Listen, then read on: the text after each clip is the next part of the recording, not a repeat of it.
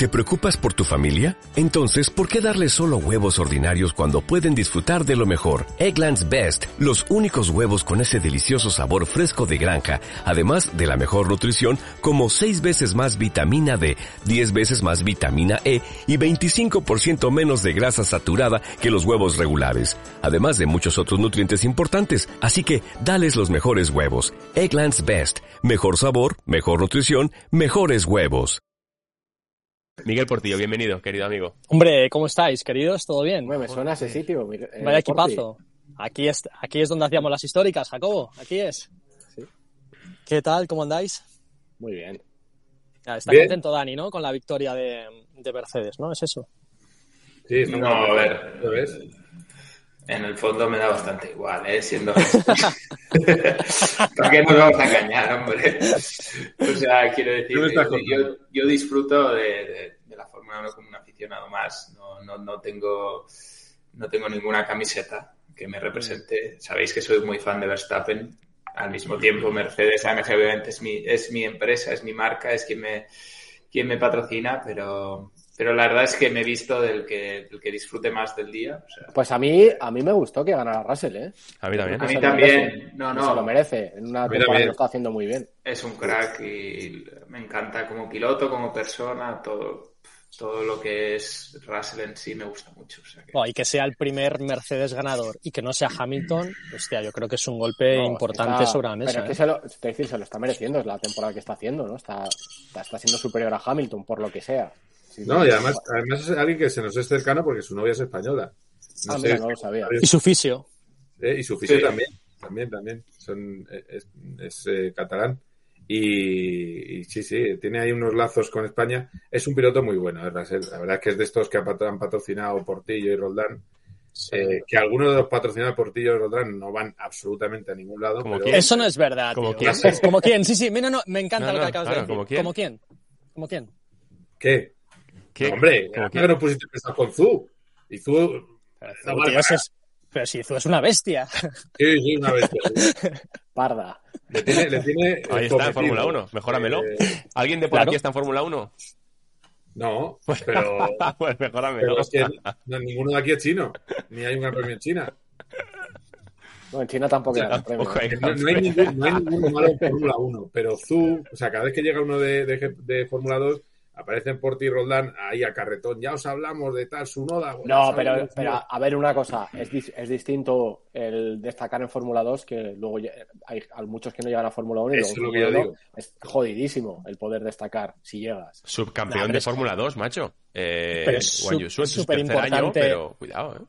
verlos en Fórmula 2 porque mira que dijimos 20 veces que Mazepin era peligroso y Mazepin era peligroso, que Mick Schumacher no tenía el nivel para estar y, Pero eso está, está, está, y está puntito. Claro, hombre, porque nos chupamos todas las carreras y Mick Schumacher está a punto de salir de Fórmula 1. O sea que... el sistema no pero luego, por ejemplo, pero luego, Carlos, mira, por ejemplo, un piloto como Lando Norris, que fue súper irregular en Fórmula 2 y en Fórmula 1 es un Mejor tío en 1. buenísimo. Pero fíjate, ese año que corrió Roberto con, con las, las, últimas carreras con Campos, eh, aquellos años te decía, estos dos tíos están por encima del resto 100%. O sea, Russell y Norris van a otro nivel. Dice a, Albon, a no sé qué, a eso me lo meriendo cuando tenga el buen coche.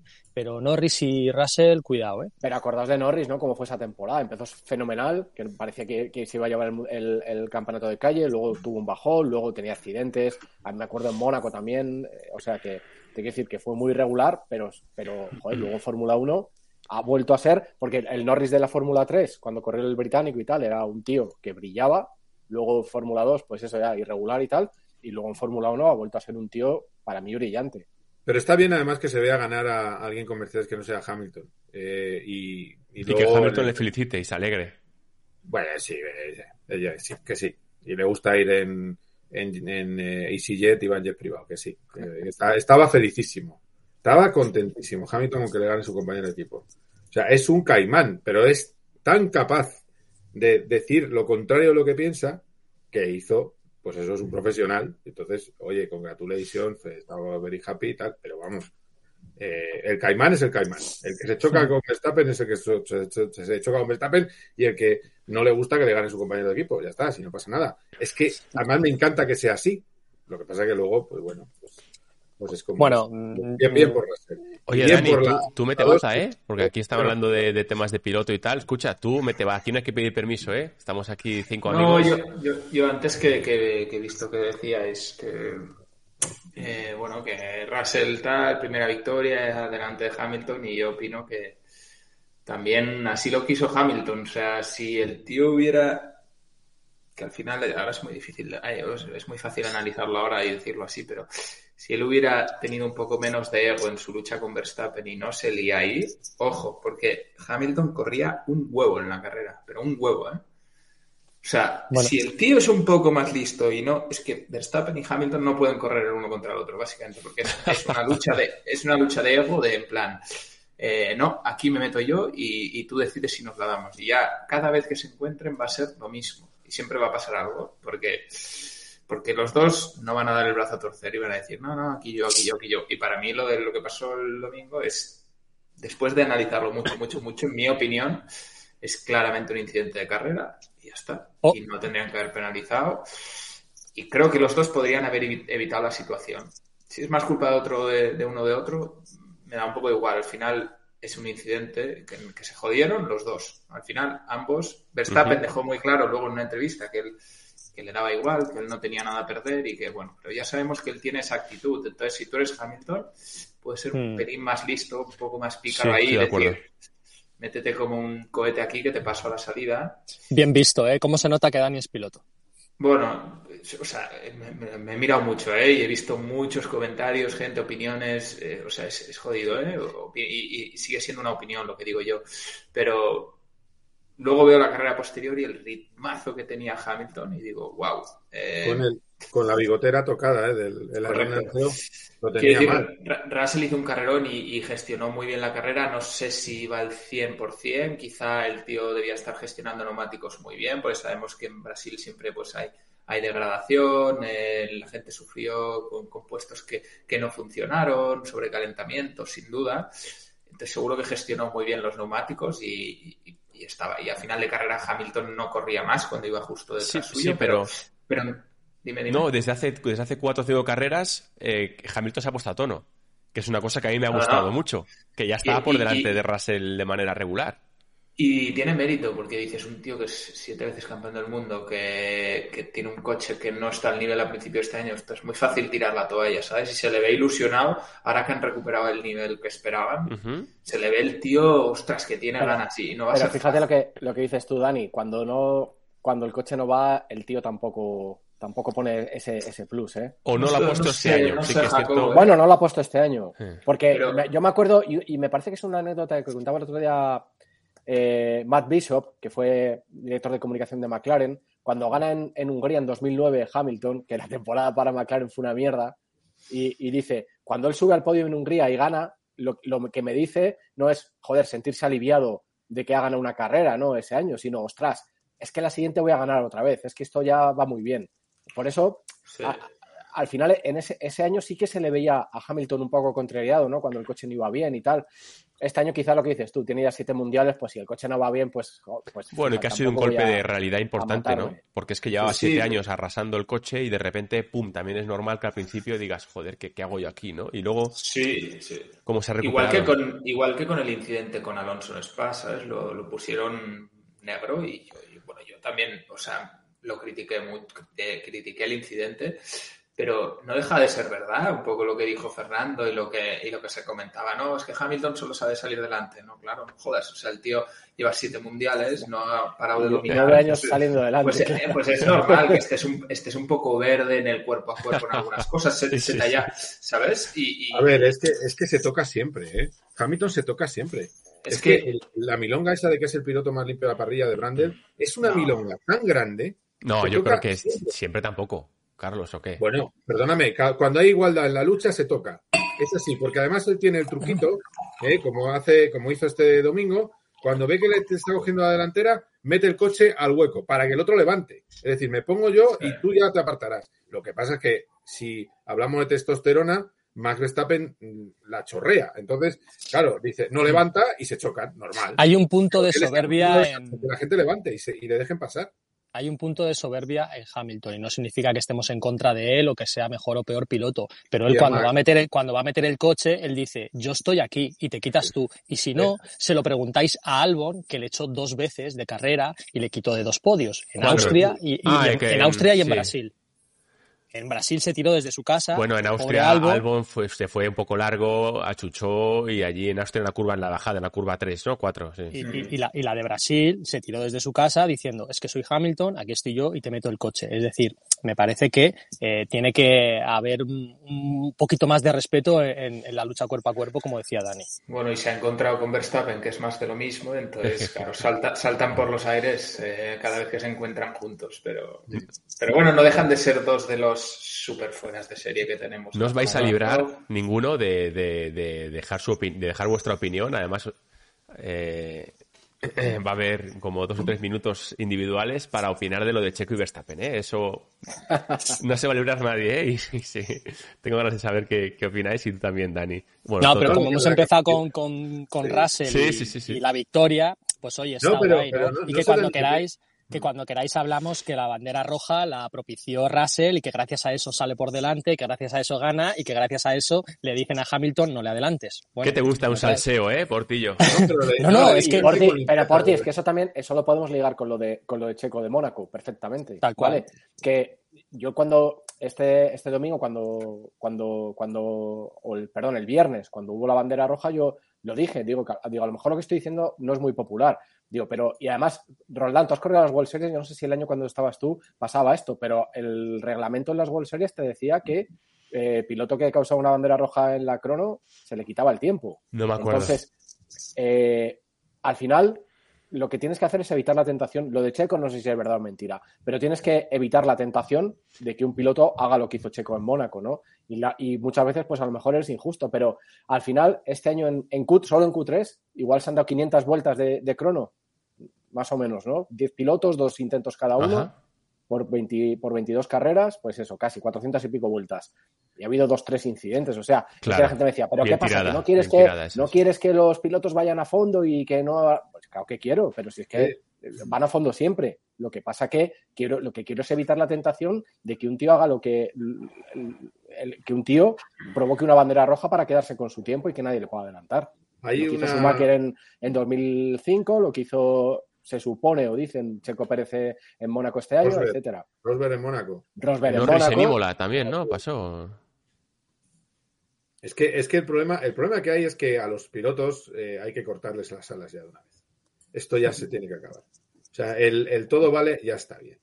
Porque es que eh, he discutido con esto, eh, de esto con Roberto Medi. Me decía, pero vete a, bueno, ya sabes como Roberto, vete a- allí a, a coger cebollinos y tal. Me mandaba lejos. Decía, oye, es que no nos vais a dejar correr a los pilotos y hacer lo que, lo que queramos hacer por ganar. Digo, pues es que, es que estás burlando el espectáculo.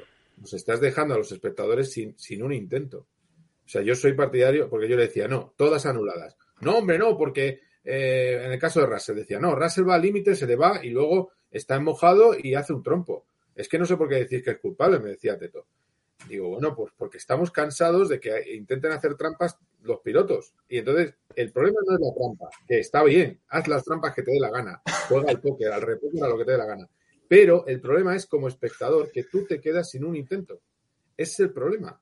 Entonces, como esto es un espectáculo, igual que he defendido a, a carta cabal el final del Mundial del año pasado, pues defiendo que como espectáculo, para protegerse, provocas una bandera roja, se te quitan los tiempos, sales décimo. Y ya está. Y, y entonces ¿Tú qué harías, Carmichael? ¿Tú qué harías? Si No, no, Yo, el que provoca bandera No, roja, no, no. quita- ¿Tú qué harías dentro de, ese, dentro de ese Mercedes en quali pudiendo ganar tu primera carrera de tu historia? ¿Tú qué harías, Yo.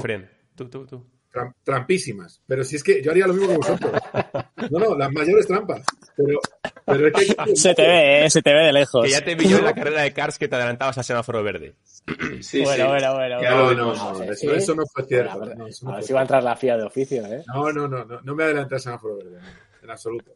Pero hice, hice un salidón, por cierto. Eh, con todo el lastre que llevo encima. eh, Ya, ya. No, si las tres Una no- vuelta. si las tres no llevabas. no, propio, digo. Ah, el propio. no, no, pero es que, escucha, hice una carrera buena hasta la última vuelta, hasta la última curva que hice el imbécil. Pero por lo demás, eh, todo bien.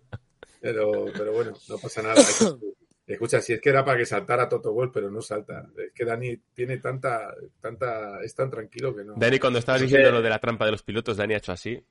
Estoy comedido, estoy Y ha dicho, joder. No, pero, a ver, escúchame, es que la gente tiene que saber. Primero, punto uno, el deporte está lleno de trampas. Todo el deporte. Todo el deporte. En unos sitios se llama dopaje, en, otro día se, en otros se llama bar. Límite presupuestario. Límite presupuestario. Eh, todo, ¿por qué? Porque se trata de ganar. Porque el, querido varón de Coubertin, de lo importante es participar, está muy bien porque se lo decía a los que eran malos. Entonces yo, efectivamente, cuando voy a una competición con pilotos, me dicen, lo importante es que estás aquí con los pilotos, ya, pero es que me van a machacar. A mí me encantaría tener nivel para ganarles. Se trata de competir. Entonces, se hace siempre, siempre. La cuestión es, a mí no me importa que alguien vaya al límite. Lo que a mí me molesta es que me quiten minutos de show. Yo quiero show, no quiero... Ah, se acabó Mónaco. Es que Mónaco lo vamos a tirar al mar. La carrera no se adelanta y los sábados acaban en bandera roja, pues entonces, ¿para qué sirve Mónaco? Es que, o sea, ya, sé que esto es incendiario, Mónaco hay que dejarlo porque la joya de la corona, pero ¿para qué sirve un gran premio que el sábado es en bandera roja y el domingo no se adelanta? Pues, chico, cambiamos algo. Pero bueno, sí, pero Carlos, también a veces hay que valorar el tipo de circuito. O sea, quiero decir, puede que para haya gente que diga, no, claro, Paul Ricard, por ejemplo, eh, hay más adelantamientos porque el circuito te lo permite, pero es que es una mierda de circuito, siendo claro. O sea, yo, yo, ver a los coches en Portlicar es que no quiero ni ver la quali. No quiero. La carrera, bueno, la carrera a lo mejor pasa algo, pero es que no me voy a tragar ni una free practice ni una quali en Paul Ricard, porque qué horror. Al menos en Mónaco la quali es un auténtico show, porque ves a los pilotos, o sea, eh, que van encontrando décima, décima, décima, décima a, base de confianza, ¿sabes? Eh, si, si me dices que, vale, obviamente en la carrera, pues eh, puede que muchas veces acabe siendo un tostón y tal, pero a nivel de piloto, Mónaco supone un reto. O sea, la carrera en sí eh, muchas veces no lo graban y no se ve, pero quizá vas liderando toda la carrera, pero estás jugándotela en cada curva, ¿sabes? Y, y quizá es difícil de apreciar desde fuera, pero, pero yo creo que si eres piloto lo sabes valorar eso. Y yo ver a alguien ganar en Mónaco que parece paseándose, mm, lo valoro, lo valoro porque no es, no es en ningún momento un paseo. Y tú, Roldán, que habrás corrido ahí. Tres veces. Yo, es que no, no he corrido en Mónaco, pero. Pero claro, es que pero, mira, Fernando lo ha dicho muchas veces y ganó un año ah, jugando con la gente, con el pelotón. Eh, tú, puedes, tú marcas el ritmo y tú las 15 primeras vueltas puedes estar yendo cuatro segundos más lento de lo que puedes ir. Y luego apretas cuando te necesitas la parada en boxes, si haces bien la parada en boxes, eh, hasta el final. Eh, puede haber la suerte que hemos tenido este año, que hubiera una buena carrera, porque hubo eh, lluvia, vale, pero realmente que sí, yo te entiendo, tenéis razón. Yo no quiero que se vaya a Mónaco. Yo lo que no quiero es que haya carreras en sitios extraños. O sea, prefiero Mónaco a Bakú. Pero que que yo creo que a veces eh, como espectáculo pues hay que cuidar ciertos detalles. Incluso además es, un campeonato que además podían hasta modificar las calles para que fueran se pudiera más fácil pasar, pero... Sí, pero mira Las Vegas, o sea, Las Vegas, el circuito que he visto yo, de, que, he visto nada, ¿eh? he visto una vuelta simulada en un coche de Verstappen, no sé qué, eh, todo muy bonito, ¿no? Oh, Las Vegas, no sé qué, qué pasada, tal, vaya circuito, uff, qué rápido. Eh, ojo, ¿eh? Cuatro curvas. A ver, qué asfalto hacen, pero me parece muy peligroso el circuito. Cuatro curvas están 35 segundos con el pie a fondo. No, claro, es que te encuentras a un stroll de turno que te, que te pega una cerrada en medio de la recta y sale un coche volando y veremos qué pasa. O sea, es que no, poca broma. O sea, yo, yo he visto, la primera imagen que tengo del circuito es Sí, habrá adelantamientos, seguro. Habrá, habrá, pasarán cosas, pero, pero ojo, es que los Fórmula 1 hoy en día eh, corren mucho. Y si haces un circuito así, por el show, no sé, eh, ya veremos, ya veremos. Ya, a lo mejor es demasiado, ¿no? Es demasiado, pero es verdad que la Fórmula 1, mira, Jeddah, Jeddah es peligrosísimo. El, punto de vista de la seguridad estoy de acuerdo contigo, Mónaco es seguro. Eh, tal y como está ahora mismo haciéndose los urbanos, que se va a poner una recta que quita curvas en Singapur a lo mejor ya no tiene sentido la, curva después de la chica después del túnel de Mónaco. Porque la Fórmula 1 se están yendo a, circuitos rapidísimos. Sí. Hay que ver esa, esa, curva, ¿eh? esa curva antes de la piscina que se llama Tabac, que si no recuerdo mal, esa izquierda, hay que verla llevando, llevando a 320. no, claro, claro, imagínate, ¿eh? No, pero en, Singapur, Carlos, desde el principio han tenido un problema de diseño porque es que está diseñado de tal manera que lo normal es acabar en dos horas, ¿no? Es un circuito que, es muy demasiado lento para lo que es. Yo creo que esto, en este caso, lo veo bien, aunque sí que lo que dice Dani, lo que decís es verdad, ¿no? La mayoría de los circuitos urbanos últimamente están haciéndolos muy rápidos y que puede haber un día un problema, ¿no? Oye, chicos, antes, de... antes de hablar de de Fernando Alonso y Ocon, eh, del toque de Lewis Hamilton y Max Verstappen y del salseo lío entre Checo Pérez y Max Verstappen. Ha habido una noticia esta mañana, que nos hemos enterado todos, que ha sido brutal y quiero que la comentemos antes de, volver a esos tres temas que he dicho, y es que la Fórmula 1 llega a Madrid. Va a llegar en formato, en formato exhibición el 24 de marzo, si no recuerdo mal, y me parece que es algo algo guapísimo. ¿cómo es? ¿Cómo lo veis, chicos? ¿Cómo veis? ¿Qué os parece? Es una exposición, es un proyecto que llevan tiempo madurándolo en la Fórmula 1 y tal, y tiene buena pinta, vamos. Tengo ganas de, verlo. Yo no me he enterado. Pues mira, bro. Ah, pues una, exposición que van a hacer itinerante. Tipo Las Vegas, ¿no? Yo creo que van a salir a pista, van a dar vueltas, o sea, como Las Vegas en Madrid. Sí, bueno, pero aparte van a hacer como, yo entiendo que va a haber como cosas de realidad virtual, de simuladores, etcétera, ¿no? Un montón de cosas en. en 20 pavos la entrada el 24 de marzo y creo que es el 11 de julio, dos fechas. Y todo esto en el contexto de la carta que manda eh, la Comunidad de Madrid a, la, a Liberty, diciendo que, que, les gustaría albergar un gran premio, que la ubicación ya se vería, si es Jarama, si es un circuito nuevo, si es urbano, lo que sea, pero esa voluntad de Madrid de equipararse a Las Vegas, Los Ángeles cuando llegue, Miami, Singapur, o sea, Creo que. Bueno, a ver, si, a ver si la intención era esta y no un gran premio. Bueno, también es verdad que las reuniones. No creo, ¿no? Pero... siempre había. No, no, digo de broma. No, lo está diciendo de broma. Pero siempre hay alguien enigmático que te dice, no, ha habido reuniones. ¿eh? Sé por dónde va Jacobo. Entonces imagínate que la reunión es para una exposición y fin de la historia. No, es que hay reuniones y yo sé lo que ha pasado porque he hablado con uno que está dentro de la reunión y tal. Em, está muy bien, es una gran noticia la exposición. Eh, yo creo que. Y, exposición y coche rodando. Es el inicio de, algo. ¿Pero coche rodando? En IFEMA, en teoría sí, ¿no? En teoría van a hacer ahí un no, show. No, no, no, no, es solo una exposición. Con realidad virtual y con. Ah, no hay coches en pista. No, no hay De momento no.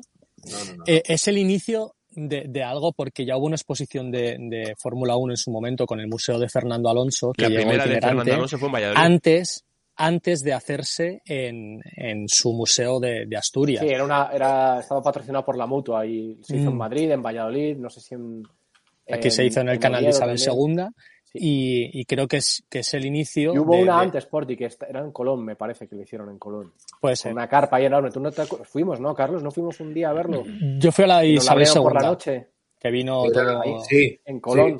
una, primera exposición en Colón, eh, más pequeñita que la patrocinaba Mutua Madrileña. Es verdad, es verdad. Hola, de sitios que hemos estado, Jacobo, es verdad. Oye, pues que monten el GP Twitter 3 esa misma semana y ya está. Tú llenamos Madrid de, gente. Hostia, qué bueno. No, estaba por aquí por el chat. Habría que aprovechar, habría que aprovechar. de todas maneras, a, los, nuestros queridos amigos de GP Twitter, eh, eh, a Alex que nos está oyendo, a, David, el, fotógrafo, dejar ya de entrenar. Es que puede entrenarse más es que ya no se pueden dar más vueltas. Carmichael, tío, entrena tú, a mí que me queda. No, no, no. Pero ya hay, ya hay test, ya hay test del GP Twitter 3. Sí, ahí legales ya todos no para, eso no para. No, yo, estoy, yo, yo, igualmente estoy canceladísimo. O sea que ayer puse tieso a Alex en lo vi, lo vi. Por su, opinión y, ya no, estás, invitado ya, ¿no? Y a Oscar no le he enviado mi libro todavía, o sea, estoy canceladísimo. no, no, estaría bien. No, hombre, pero yo creo, yo creo que es un, es un buen guiño de la Fórmula 1 y a lo mejor puede ser un primer paso de algo más. Eh, es lo, que, te iba a decir, que no se va a quedar ahí. No sabemos hasta dónde va a llegar. Al final vamos, pero vamos a ser realistas un poco. con todas las opciones que pueda haber en Madrid. El Jarama, se puede hacer una remodelación, vale, y hacer la carrera del Jarama, vale. Eh, un circuito urbano en una, en una capital de la Unión Europea hoy por hoy es inviable con todos los temas de, de medio ambiente, de sostenibilidad, de emisiones, de tal, inviable. Sí, de la merma. Sí, tú crees, pero incluso en IFEMA, porque Madrid Central lo entiendo, pero IFEMA por ahí. Políticamente para mí es inviable. Eh, y la tercera opción, un circuito nuevo, ¿no? Se habla del tema de Morata de Tajuña, que tienen. Sí, meten, meten 50 kilos, se hacen un circuito guapo. Bueno, no, no, el, de Morata no es pequeño. Yo lo estuve viendo, el que tienen un render por ahí de una vuelta en, en R-Factor y tal. No es pequeño, el, son. El Pado, que es muy pequeño. Es, bueno, pero el Pado, pero el Pado pueden decir, ampliar el Pado, que es cuestión de ponerle más pasta. Mira, me, contaba, me contaba Jesús Balseiro, el compañero de las, los atascos brutales de Sao Paulo. Eh, atascos brutales en México. Dos horas para llegar al circuito. Digo, porque uno de los argumentos en contra del Jarama es, son los atascos. Eh, hay atascos ya en la Fórmula 1 con lleno, hay atascos en todos los sitios. Es decir, que, pero el problema que yo veo, sinceramente, es que no se va a hacer nada, salvo que un día alguien de verdad ponga el, un plan sobre la mesa y se lo dé hecho a Fórmula 1. Si tú no decides dónde lo vas a hacer, cómo, cuándo, y se lo pones en la mesa a la Fórmula 1, es imposible que tengas un circuito y un gran premio. Mejor dicho, es imposible que tengas un gran premio. Con lo cual, esto, estoy un poco cansado del GP de Madrid. Ah, es que hay intención. Ya, pero es que yo también tengo intención de ser millonario y por más que lo intento, no soy millonario. Entonces, deja ya las intenciones. Mira, yo lo que veo es que sí que hay una intención política fuerte, como la hubo en Valencia en su momento. Lo que creo es que no hay un, una información real de cómo se puede hacer un gran premio, porque desde el, momento en el que te mandan el comunicado, la Fórmula 1 queremos que venga a Madrid, será que vuelva, porque ya estuvo aquí. Eh, me da la sensación de que no se enteran muy bien, pero que ese empuje político sí que puede hacer que suceda, porque si Madrid se empeña en que traer la Fórmula 1 no significa quitársela a Barcelona, pero si se empeña, como se empeñó Valencia, sí que creo que pueda conseguirla y, y, Liberty Media sabe que quiere. Es que por ti, justo el ejemplo de Valencia es lo que igual hace que, no se tome muy en serio, ¿no? Porque Valencia mira cómo terminó todo. Sí, pero porque se hicieron mal las cosas, pero se hicieron. Con un circuito maravilloso, por, cierto, vamos, mejor claro, pero, los circuitos que yo he rodado. Al final tú tienes que decir, para hacer un gran premio necesitas tener un circuito, unas instalaciones, etcétera, etcétera, y pagar un canon se te va a 100 millones de euros. Entonces, es que montar, el montaje es muy caro y, y luego a ver, lo que le gusta a la Comunidad de Madrid, que lo hemos hablado, lo hablé en Motorsport con, con Jacobo, eh, lo que le gusta a la Comunidad de Madrid es, es renovar el Jarama porque no tiene coste político. tiene un coste político muy limitado. ¿no? no tienes que contratar tú las gradas, no tienes que meterte en fregados con intermediarios y la posibilidad de que te acaben acusando de corrupción. Te lo hacen y tú dices, venga, ya está. Y, y es lo el, el, ¿por qué se promueve el Jarama? Porque es ahora mismo lo que le gusta a la Comunidad de Madrid, que lo que no quiere es líos. Lo más fácil. ¿eh? para ellos es más fácil. Pero luego no es sencillo llevarlo a cabo. ¿Creéis que va a haber gran premio? A ver, por orden, ¿sí o no? Algún día, ¿eh? Antes del 26, o sea, en los próximos cuatro años.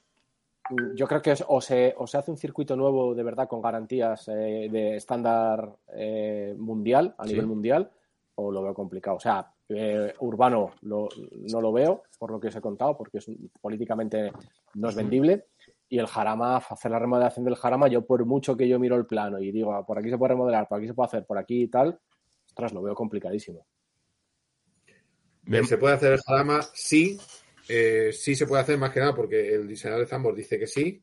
También es verdad que él busca negocio, ¿eh? Tampoco seamos realistas. Pero también es cierto que tienes que hacer unas infraestructuras que no son del Jarama, del interior del Jarama. Yo lo, que he podido investigar es que la Comunidad de Madrid no quiere pagar esto para no convertirse en un Valencia segunda parte, pero sí que quiere que lo haga el RACE. Es decir, la Comunidad de Madrid le haría esa cesión económica al RACE y el RACE sería el que se metería en este negociación con Fórmula 1. Tiene encaja para, para, enterrarnos, ¿eh? O sea, el RACE tiene encaja. El RACE tiene mucha, tiene mucha capacidad financiera, ¿eh? Para hacer unas obras y le dan un plano como Dios manda. O sea.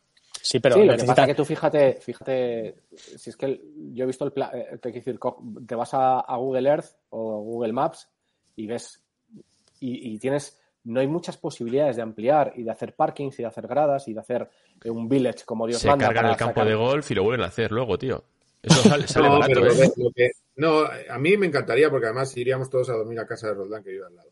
Oh. y hay sitio para todos, pero para todos del directo también. ¿Cuántos somos en el directo? Todos para casa, chavales. Hay sitio. Tremenda mansión. Y, y, porque así no, evitamos el atasco del domingo. Pero eh, a ver. Al final, si van 60.000 personas, ¿cómo, cómo llegan? Ya, pero, pero se juntaron, fueron 35.000 a los camiones. Y, con, la, con la infraestructura actual, que es mala, 35.000. 50.000 te caben. ¿Tú qué dices, Dani? Toto, que va a haber gran premio o no?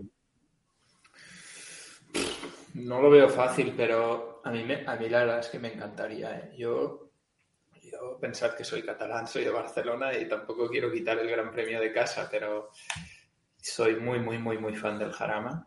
Mm, me encanta. Eh, es una pena que no, que no se pueda correr eh, carreras internacionales a día de hoy y, a mí lo ideal para mí sería eso, conseguir una remodelación y conseguir adaptarlo a los requerimientos FIA, como es eh, pues el caso de Zambord, exacto. Pero me parece, es que yo me, sorprende que sea tan complicado y que, o sea, al final, si yo entiendo ¿eh? que un circuito tiene que tener esos, esos requerimientos de la FIA, pero, pero más peligroso es un circuito urbano. O sea, no lo vas a llamar circuito urbano, el Jarama, pero, pero no sé, podría haber un punto intermedio para según qué circuitos pudieran volver al, al panorama internacional de la Fórmula 1. Igual que en Inglaterra, pues Silverstone es un, circuito mítico, pero hay otros en Inglaterra que a mí me encantaría ver un Fórmula 1 corriendo, que sería, pues, es no habría adelantamiento, sí, o Brands Hatch, claro, pero imposible, sí, sí, sí, o sea, es imposible adaptar ese circuito a lo que requiere la FIA, entiendo. Y con el Jarama, pues supongo que pasa un poco lo mismo, pero circuito técnico, un circuito mítico como el Jarama, sería espectacular que estuviera ahí. Yo creo que el, truco, del espacio es el peralte, que es lo que han hecho en Zambor. En Zambor no había sitio para meter la Fórmula 1 y se ha metido. ¿Cómo se mete? Con un patrocinador y pasta. Eh, recordemos, se corre en un Garoring. Un Garoring no es una maravilla de, escapatorias ni de casi nada, ni de instalaciones. Pones pasta, interés eh, y, lo que te piden y lo consigues. Pero lo que yo veo es un interés tan difuso, un batiburrillo tan raro que a mí, en yo que era que pensaba que se podía hacer, yo ahora estoy en negativo. Yo creo que no se va a hacer, sinceramente. Yo creo que sí. Yo creo que sí que se va a hacer. Eh, yo confío en que se vaya a hacer. Yo creo que Madrid, el salto que ha dado, bajo mi punto de vista, eh, puedo estar equivocado, lógicamente, es de decir, oye, mira, no me importa lo que, lo que digan o lo que parezca, voy a hacer lo que yo creo que tengo que hacer. Básicamente Madrid es lo que viene haciendo desde hace unos años. Eh, y yo creo que el, eh, contra todo pronóstico, mandar una carta diciendo que les gustaría explorar la posibilidad de, hacer, de traer a Fórmula 1 a Madrid. Eh, de repente, la presidenta de la comunidad está más en el Jarama que en, no sé, aprovecha cualquier oportunidad para ir al Jarama y tal. Yo creo que es un objetivo real. Y si él solamente se lo puede cargar la parte política, si, bueno, si pasa alguna cosa y demás. Pero, pero yo sí que lo veo, tío. Yo lo veo. Además que si haces el circuito eh, apto para Fórmula 1, no tienen, quizá no lo tienes en cuenta ahora mismo, pero el valor añadido que tiene eso para atraer otras categorías internacionales, o sea, lo conviertes en un circuito de éxito internacional y te vienen otras categorías. Y, que, Madrid, es, Madrid es, Madrid es, es París, es Londres, es, es Milán, o sea, es una ciudad, es una capital europea tremenda, comunicada con el mundo. El Jarama está pegadito a la A1, que es una, autopista grande. Se hace por hacer unos accesos. yo, yo creo que es, factible. Y el tema de los vecinos, que es un tema muy recurrente, eh, bueno, hay carreras hoy por hoy en el Jarama. Lo que pasa es que están todas un poco, pues eso. Sí, hay X, se puede correr X días X al año, días, con lo cual, oye, eh, sería factible. ¿eh? Bueno, pero el, el, tema aquí es cuánto vale hacer eso y, cómo es el plan ¿Cuánto vale hacer un, circuito nuevo? ¿80 kilos? ¿60? ¿50? No, renovar el Jarama a 50. No van a hacer un circuito nuevo. Por eso voy, a eso voy, que esos 50 te los gastas en el Jarama y ya te digo yo que haces una cosa bien guapa, ¿eh? Son 50 millones de remodelar el Jarama. Madre mía.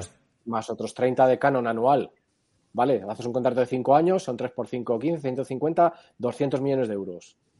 Si, si los tienen y se los quieren gastar y, Sí, pero lo de Canon, pero bueno, por ejemplo, vamos a ver. Mm, Hombre, sin Canon no viene, eh, Carlos. O sea, ¿Eh? Domenicali no se lo va a dar gratis a Madrid por No, no, no, pero que el Canon lo tienes igual. O sea, si tú dices. Ah, sí, sí, por eso digo, bueno, pero que, pero que tienes que tener la voluntad o tienes que tener la financiación de que te tienes que gastar en cinco años mínimo 200 millones de euros. A ver, el gobierno central está también de acuerdo. Eh, entonces, eh, al final Barcelona lo pagamos entre todos. La cuestión es que si, si, a ti te parece una inversión o te parece un gasto. Si te parece un gasto, pues siempre te llegará alguien y te dirá, mira, se ha invertido en la Fórmula 1 y no se invierte suficiente en médicos. Y ya, te, ya, le, ya sí, pero Barcelona es deficitario, ¿no? Entiendo. Igual, ¿no? Carlos, Barcelona es deficitario, ¿no? Barcelona es, es, es, público, Barcelona, ¿no? El circuito. no? Sí, sí, claro que es deficitario. Al final, el tema de lo que dices, Carlos, de si es un, si es un gasto, es una inversión, lo que tienes que ver es qué reporta hacerlo. ¿Vale? Si va a reportar X visitantes, si va a reportar de X infraestructuras que se pueden eh, utilizar y que se están infrautilizando ahora, si va a reportar, yo qué sé, al Ayuntamiento de San Sebastián de los Reyes o tal, un, beneficio, a la Ciudad de Madrid, a tal, o no sé qué. Yo creo que es, ahí es donde se va a ver si la gente lo va a considerar un gasto o una inversión. No, no, para mí es una inversión, pero yo te digo. Para mí también, pero.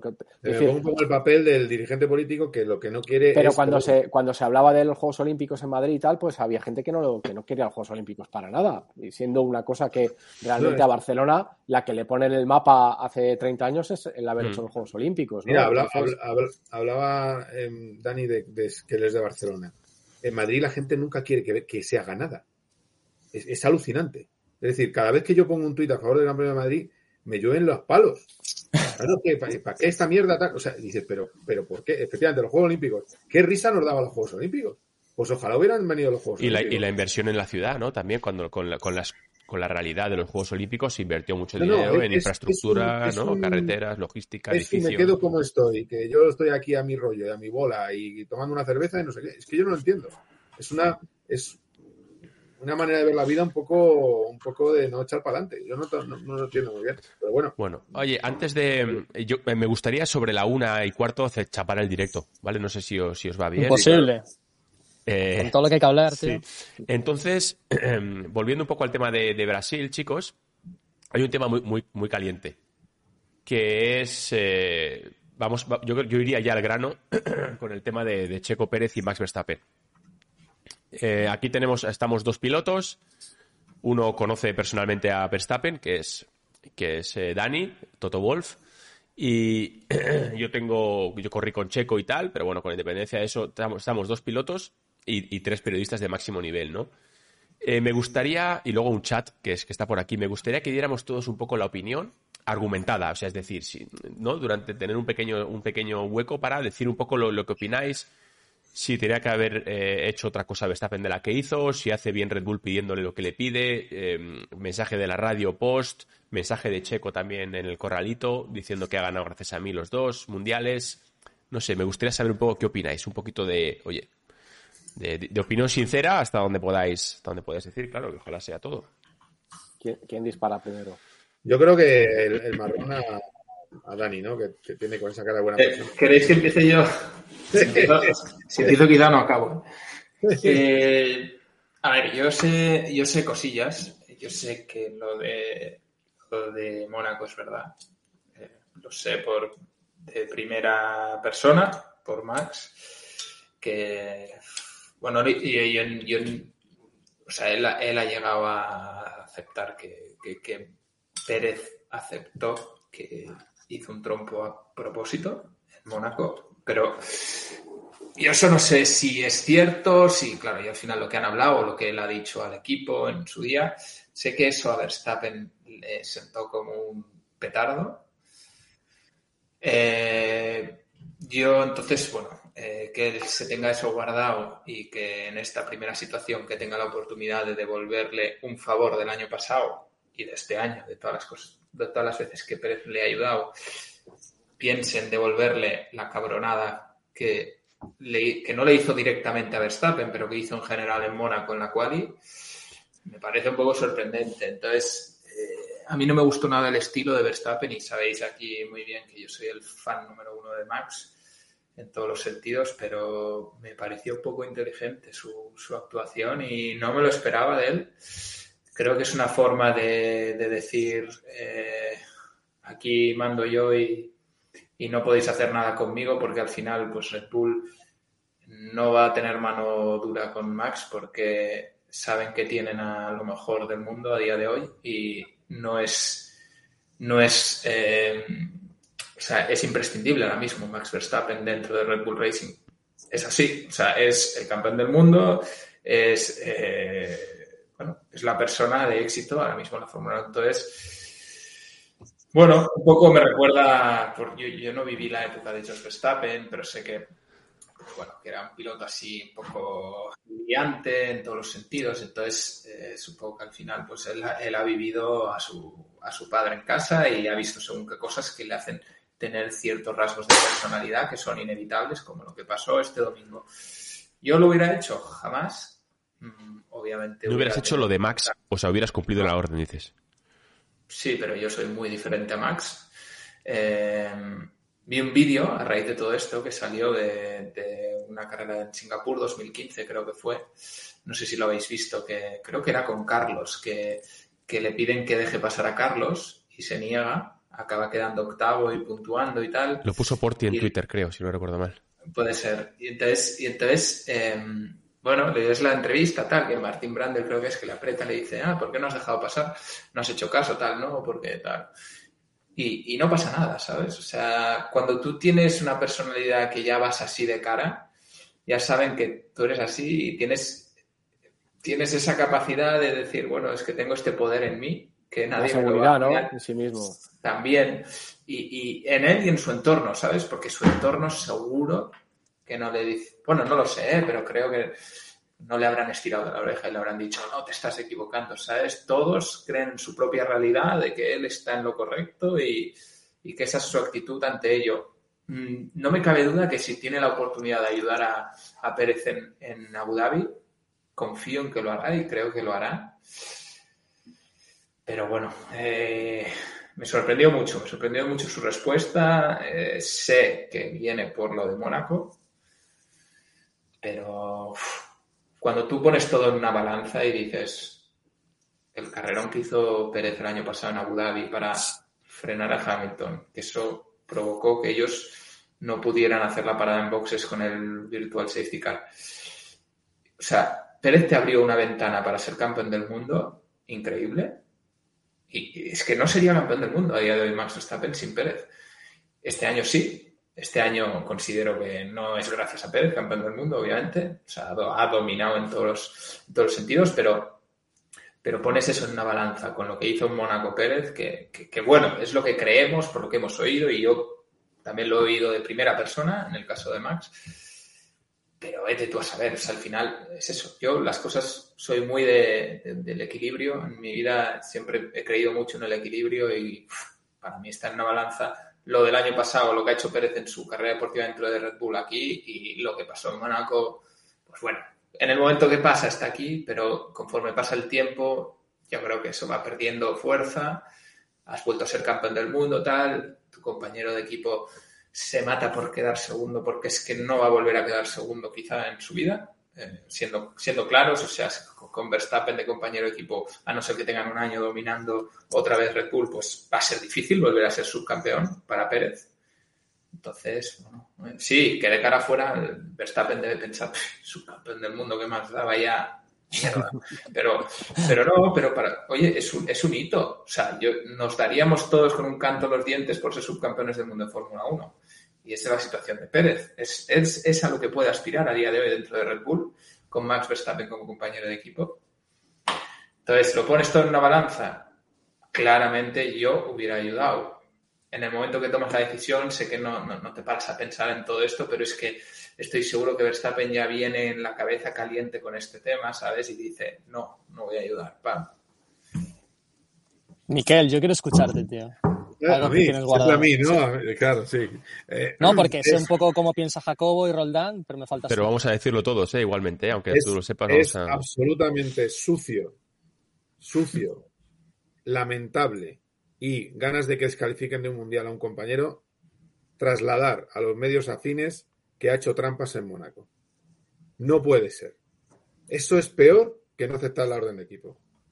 Eso es inadmisible. Eso no lo ha hecho nadie que yo conozca en la, en la Fórmula 1. Entonces, ya eh, al final, claro, eso dices, bueno, o sea, que un genio en el, al volante, pero lo demás, vengativo. Eh, Está feo, ¿eh? Feo, y además, es que, insisto, ya han salido las telemetrías por todas partes. Yo creo que todos los que lo vimos en directo pensamos que había pasado eso, pero no se investigó. Eh, ahora salen las telemetrías, que a mí me hace gracia. O sea, una vez que sale el. no, es que oh, la telemetría lo demuestra. Pues chico, haberlo dicho el sábado, el sábado de, Mónaco, no ahora. Ahora eh, vamos a remolque. Eh, vamos a ver. Yo no sé. ¿Y Leclerc en Ferrari qué? No, pero ahora vamos con Leclerc. Ahora vamos con la segunda parte que es Leclerc. Pero a lo que voy, es un sexto puesto. ¿Qué más le da? Déjale pasar. Punto final. Olvídate de Mónaco. ¿Cuántas victorias has tenido este año? ¿Qué más da? Es una nota a pie de página de tu libro. Y encima luego le filtran a, Van Haren, que es eh, periodista de cabecera holandés, y a, Coronel, que es por, por Mónaco. y luego, si queremos hacer caso, que yo no quiero hacer caso, parece que la madre también diciendo que si cuernos de, de Checo Pérez, oye, vale, ya, no, no puede ser. Volvemos a lo mismo. No, ser campeón no te da derecho a hacer lo que te dé la gana. No puede ser. Y, yo le admiro como piloto, pero es que no puedes actuar de esa manera. Es que a lo mejor Checo Pérez ya no va a estar en 2024 por esta historia en Red Bull. Es que no, no lo habéis pensado. Es que a lo mejor Checo Pérez se acabó. Es 23 y fin. y se te, va, se te va el mejor compañero de equipo que puedes tener. Totalmente. Totalmente. Si se cree que Ricciardo, estando un año en el dique seco, va a ser tan acomodaticio como Checo, no lo va a ser. Entonces, al final, eh, que puede ser, es otra hipótesis y no hablemos un Alonso. Entonces, que, podría ser otra locura, que no va a ser. Eh, bueno, pues eh, no tiene ningún sentido. Lo de, y para mí es distinto bajar a alguien del podio, que era lo que quería Leclerc, que dar un sexto puesto. Para mí es diferente. Eh, otra cosa que discutía, discutía en COPGP con eso, con, con Teto, que me decía, es lo mismo, no puedes decir que, bien lo hace Verstappen y, para mí no es igual. pero de todas maneras, Leclerc luego se dio cuenta de que lo que estaba pidiendo no tenía mucho sentido. ¿Qué opinas tú, Jacobín, de, todo el tinglado?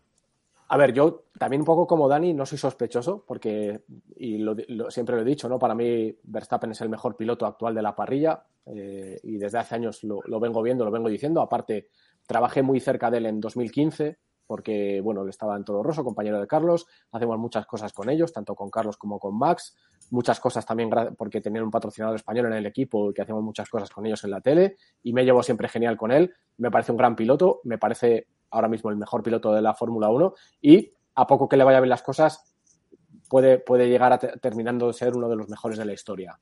Eh, dicho esto, me pareció falta de grandeza lo que hizo, ¿no? Eh, tiene que estar por encima de eso. Un tío que ya es bicampeón del mundo, que va a seguir peleando por mundiales, eh, que ha ganado 14 carreras, que ha, arrasado y que es buenísimo, tiene que tener un pelín más de grandeza, ¿no? Y no tener guardado en la, en la memoria. Eso, si se lo tienes guardado, mm, pues eh, un día haré una jugarreta de, de, otro tipo, ¿no? Pero esto me pareció una niñería, ¿no? Una cosa que yo creía que ya había dejado un poco atrás Verstappen y que su grandeza le tendría que haber hecho a lo contrario, ¿no? Haberle dejado pasar a Checo y luego en privado le dices, te he dejado pasar y, y no me olvido de esto de Mónaco pero en privado. Yo esto me pareció sobre todo falta de grandeza para un tío que es muy grande como piloto y como deportista y que va a ser eh, va a estar en los libros de historia yo creo durante mucho tiempo y, y, va a ser uno de los mejores de la historia no me pareció eso falta de grandeza Estoy un poco de acuerdo con todos vosotros y la verdad que son unas opiniones de un nivel altísimo, ¿no? Como pilotos, como periodistas que habéis estado en las carreras, en los circuitos y que seguís estando en contacto con todos. Y me parece una reflexión importantísimo, ¿no? Lo que ha dicho Jacobo ahora, una falta de grandeza. Eh, todo yo creo que suma. Y yo estaría todavía más de acuerdo con vosotros si fuera la última carrera. Pero mi reflexión es que Primero, eh, a mí no me gusta que se alteren los resultados de las carreras. Me sorprende que haya una opinión mayoritaria populista de dejar pasar y alterar el resultado de una carrera y no haya ningún problema. O sea, nos parece mal que Barrichello tenga que dejar a Schumacher en su momento, eh, momentos en los que ha habido intercambio de posiciones y, aquí esto esté absolutamente claro. Es que Verstappen tiene que dejar pasar sí o sí y Carlos Sainz tiene que dejarle el podio a Leclerc porque los está jugando. Para mí eso es más que discutible y, no me gusta ver un, alterado una carrera así porque sí. Y luego eh, no hay ningún sitio en el reglamento en el que diga que tú tienes que dejar la posición. Es decir, es una decisión de equipo. Y como equipo, Red Bull lo ha hablado. La radio de Verstappen es, chicos, ya os lo he dicho, esta es mi postura. ¿Por qué el equipo le presiona si ya está hablado? no le voy a dejar pasar. O lo que hayan hablado me da exactamente igual. ¿Por qué tienes que hacer esa reflexión o esa orden en directo? Si no lo hubieran hablado, entendería que es una niñería de Verstappen. Pero Verstappen le habrá dicho al equipo, no le voy a dejar pasar. Y, además de todo esto, queda una carrera. Es decir, puede ser subcampeón y creo que Verstappen le va a ayudar en la última carrera. Yo creo que hay que tener mm, esta decisión cogida con pinzas. No me gusta que se altere la decisión de una carrera y veo un debate populista y una opinión de le tiene que dejar pasar sí o sí y me parece que esto es jugar con el reglamento, dejarte perder un partido eh, y, esto en un mundial de Fórmula 1 eh, para mí no es admisible. Solo un paréntesis, un paréntesis, un paréntesis muy corto. No voy a tardar nada en decirlo, porque al final esto es un, como decías tú, Porti, es un trabajo de equipo, ¿vale?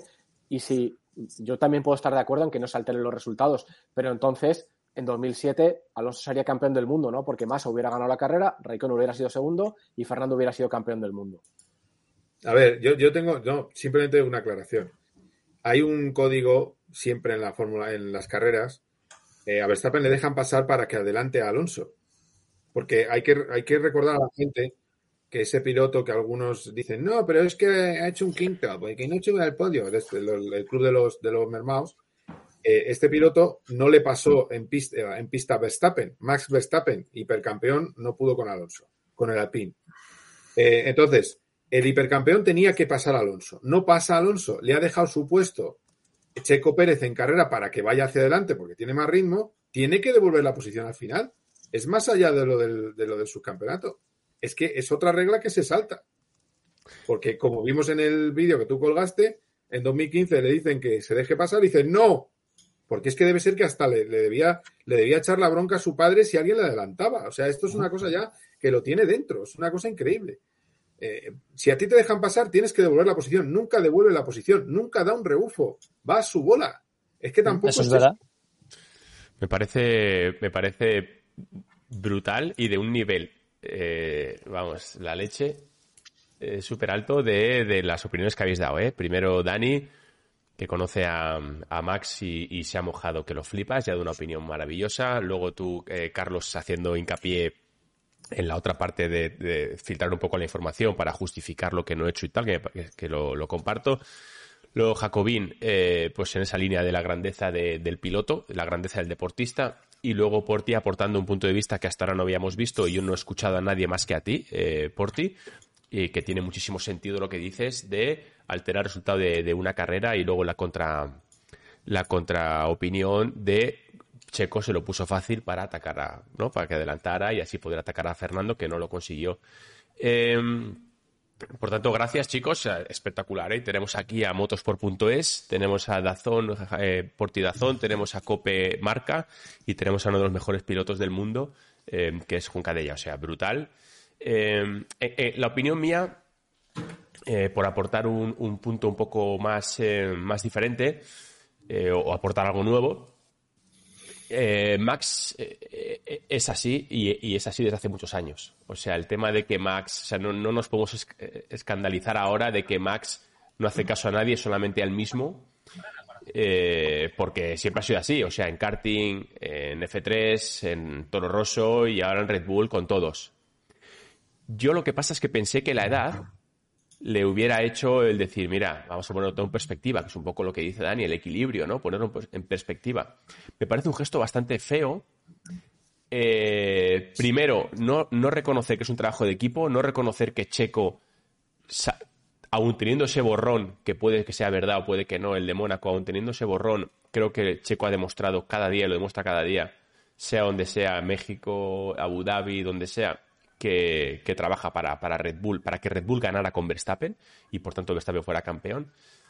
Y la manera en la que, en la que contesta por la radio, no me contéis historias, aquí mando yo, ok, ok, en plan digo, pero eh, vamos a ver, Max, eh, eres un fuera de serie, pero cobras 20 kilos al año, o 30, o 18, 20, 20, ¿cuánto? 50, 50, melones al año de, de, tu equipo. Escúchame, que no corres solo, tronco, que no te pagan por lo guapo que eres, que te pagan para que respetes eh, las, instrucciones del equipo, para que representes a una marca, para que, para que ayudes a conseguir los resultados que el equipo quiere. Entonces, me parece, eh, me parece un poco una falta de respeto al equipo, a Checo Pérez, y luego ya filtrar un poco a los medios afines que lo de, que lo de Mónaco es verdad para justificar tu comportamiento, me parece que no está bien. Eh, yo creo, creo de verdad, y por mi edad y por las experiencias vividas y por lo que veo, que todo lo que sube baja. Creo que cuando estás vas subiendo es una auténtica maravilla, cuando te toca bajar eh, es un poquito más duro. Y si se confirma, como hasta ahora es, que ese carácter le mantiene desde que es niño, el día que le vengan maldadas, porque le vendrán maldadas y ojalá sea dentro de muchísimos años, pero le ha pasado a todo el mundo, yo me imagino que él no, no es inmortal y es un ser humano igual, cuando le pase ese carácter, agárrate que vienen curvas, ¿no? Porque, no sé, me decepcionó un poco. Porque yo sí que, fíjate, cuando yo, no sé, cosas mías, el gol de Maradona del Mundial de no sé qué, digo, hostia, lo metió con la mano, tío. O sea, quiero decir, o sea, yo creo que el deportista tiene que ser grande, tiene que ser grande dentro y fuera de la pista. No sé, me gusta Messi, me gusta Rafa Nadal, me gusta Federer. Pero que es una guarrada, que en eso estamos de eh, acuerdo. y entonces cuando yo veo eso, ahí me decepciona un poco. No como piloto, que está maravilloso, pero alguien que tiene responsabilidad sobre varios millones de niños que siguen el deporte, que tienen de ídolo a Max Verstappen, no me gusta. No me gusta ese comportamiento, básicamente. Bueno, queda una carrera. No, no, escucha. y le va a ayudar. Pero ¿cómo le va a ayudar? si depende, si, depende de sí, mismo, si está por los puntos. le va a ayudar si está en su mano ayudarle. Pero ¿cómo le va a ayudar? Efectivamente, si está empatados a puntos, si tiene que quedar Checo por delante de Leclerc, es que, es que no, es que le ayudaba antes. Ahora ya no, ahora depende de Checo Pérez. A lo mejor puede, a lo mejor chocarle, frenar a Leclerc. Chocarle al otro. no, puede frenar a Leclerc para que llegue Tururú, Checo por detrás. Si queréis, votamos. ¿Creéis que le va a ayudar? Yo creo que no. no puede ayudarle. creo que sí. Le puede ayudarle. Lo veo muy hombre. estoy de acuerdo. estoy de acuerdo. La verdad es cuando antes decía que, que confío, considero que, que, ayudará si tiene la oportunidad. Es que estoy muy de acuerdo con Roldán que ¿cómo le ayuda? Si están empatados, o sea, prácticamente depende de él mismo. Y aparte, pensado una cosa, eh, yo creo que ahora mismo en la cabeza de Max, lo único que está es, en ya es campeón del mundo, es terminar el año con 15 victorias. Con 15, hombre, no te quepa duda. Y es, lo, que, mata por un va a hacer, y es lo que va a hacer el domingo, ir a por su sí, victoria número 15. Además, eh, o sea, en el fondo, si él va líder y Pérez va segundo, no le va a dejar da igual. porque da igual. O sea, no le va a dejar ganar ni de broma. no, pero no va, a hacer, no va a hacer trabajo de equipo de voy a frenar a Leclerc que viene muy rápido. Es que no puede. no. porque él, su objetivo, y le importa muchísimo menos en su campeonato de Pérez, su objetivo es la victoria número 15. Escuchar una cosa, es que Max Verstappen no quiere que Pérez sea subcampeón. Bueno, en mi opinión, no quiere que sea subcampeón. Porque si gana, si queda tercero, es más triunfo de Verstappen. Si queda segundo Checo, es más triunfo de Red Bull. Es Red Bull quien quiere subcampeonato para decir, toma. Pero el, Max Verstappen, con el egoísmo que gasta, vamos, si Checo queda quinto, mejor. Y si quedara sexto, mejor. Puede ser, puede ser, puede ser. No está mal tirada, ¿eh? Y además hay que tener en cuenta que Checo es el eslabón más débil de todo el equipo. Y cuando le tienes que ayudar, es que, cuando le tienes que ayudar, haces lo que haces y, filtras la información, me parece el gesto un poco feo. Porque es el eslabón más débil, joder, el checo, que está ahí para lo que haga falta y que, efectivamente probablemente no, no sea su campeón del mundo en la vida salvo este año probablemente por las circunstancias tiene que ser, bueno, muy particulares para lograrlo. Que si es subcampeón, a lo mejor Checo Pérez el año que viene quiere ser campeón. Entonces, claro, Max piensa. Sí, yo también quiero ser medir 1,90, pero no llego. Claro, claro. No, pero, Checo, tenía dos ilusiones, tiene dos ilusiones, ser subcampeón y haber ganado en México. En México Max le ayudó lo mismo que le ayudé yo a Checo Pérez, exactamente igual. Bueno, pero clasificó cuarto, ¿eh? Hizo una clasificación. Sí, sí, pero, pero seguro que eh, en el hecho de que ya no se siga en Instagram y que la relación se haya torcido, algo tiene que ver México, seguramente, porque él quería ganar en México. De todos modos, tenga quien tenga la, la razón en toda esta historia, que pueda haber opiniones, lo que está claro es que la imagen de Verstappen y de la familia Verstappen ha quedado dañada. Y también la de Checo, por lo que hizo en Mónaco. Al final, eh, todos estos barros. ¿Lo que hizo o lo que se dice que hizo? Porque escúchame. Lo que se dice que hizo. Porque, ahora, que hizo, porque ahora soltar eso, soltar eso Joder, ¿qué, le pasó a, o sea, soltar eso de que lo hizo aposta y de, premeditadamente y la telemetría lo confirma y tal? Eso es pegarle un tiro en el pecho a, Checo, tío, porque eso es decir, has hecho un crash gate. Es una cosa muy bestia, no es que, ¿sabes? es una acusación heavy, como decía Carmichael. Y no sé qué puede hacer la CIA. Yo por lo que sé la CIA no va a hacer nada, salvo que alguien presente una denuncia y con nuevas pruebas y tal. ellos no se van a meter en líos. Ahora soy yo Ferrari Eh, y, y la pido, tío. Ahora soy yo Ferrari y digo, ¿cómo? ¿Perdona? ¿Dónde está Es esa telemetría? Pídemela, me- ¿no? El otro día decía Carlos Barazal que el reglamento dice que el, que el resultado del Gran Premio es inamovible. Ya- ya vi. Como el reglamento es fluido, yo creo que sería movible y que el ganador de, de Mónaco sería. eh, Pero tú crees porque le hubieran quitado a Alonso, entonces le hubieran quitado la, la victoria de Singapur, aunque él se supone que no sabía nada, pero el equipo sí. mm, ya, pero es que la victoria. Ya, pero por ejemplo, la victoria de Singapur. La victoria de Singapur, eh, luego hubo un montón de vueltas. Podía, podía no haber ganado esa carrera.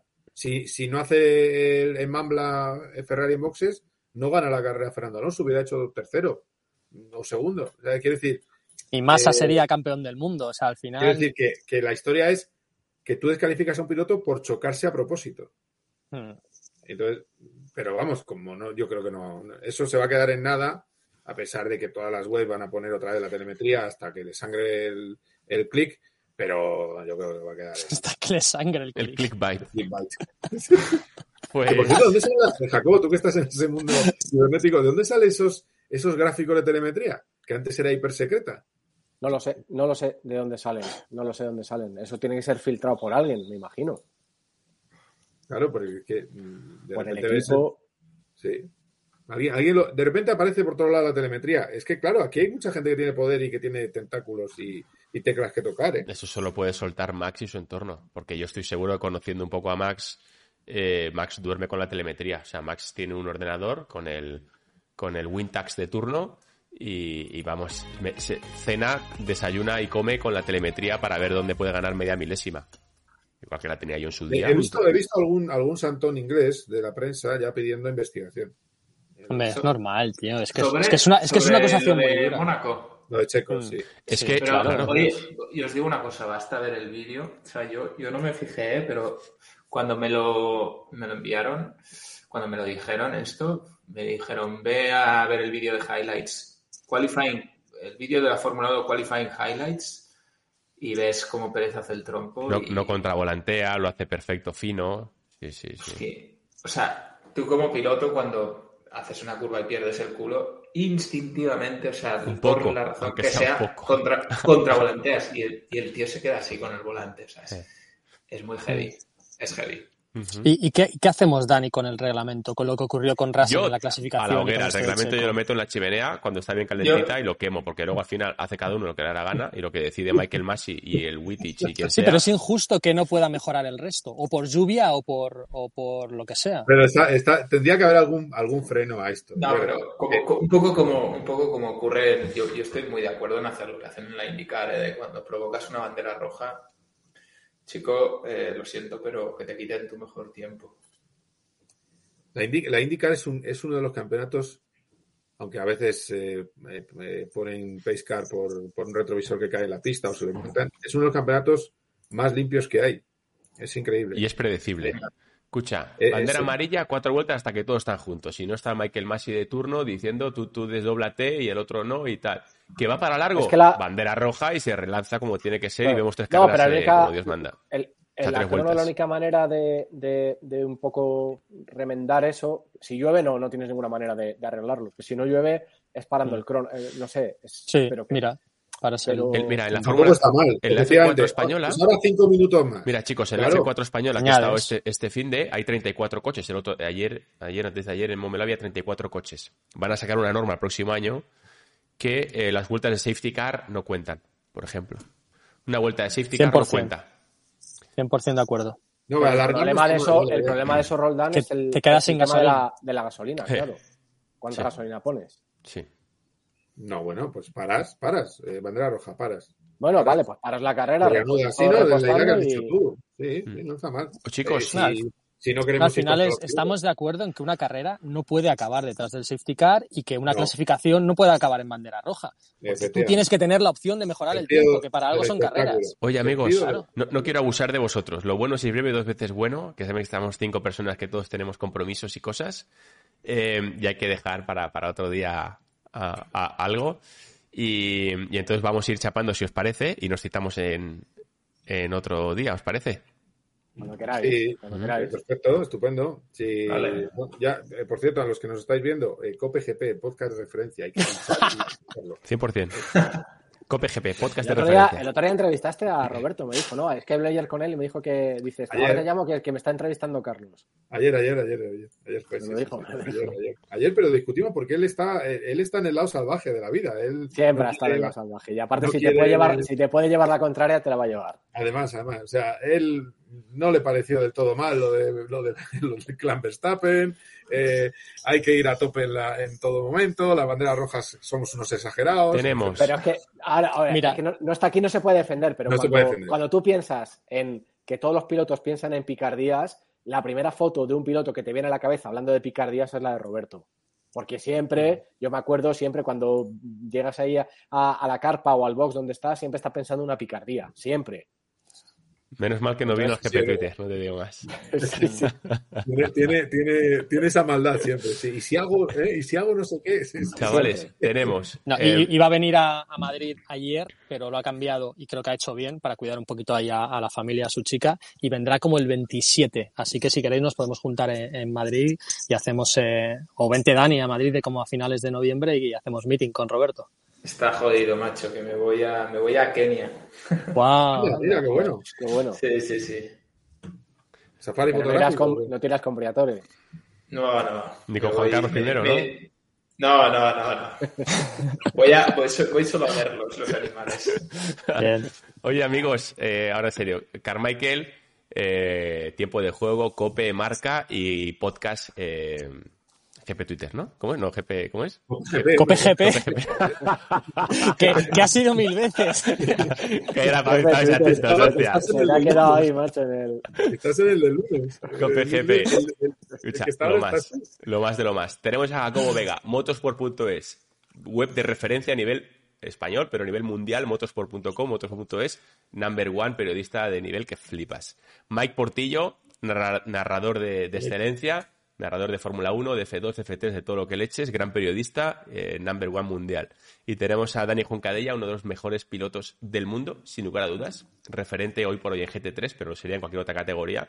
Eh, gracias chicos, eh, de verdad, un placer eh, el rato que hemos pasado. Un abrazo a todos. Un abrazo a todos. Chao. Ser buenos, ser buenos. Chao, chao, chao.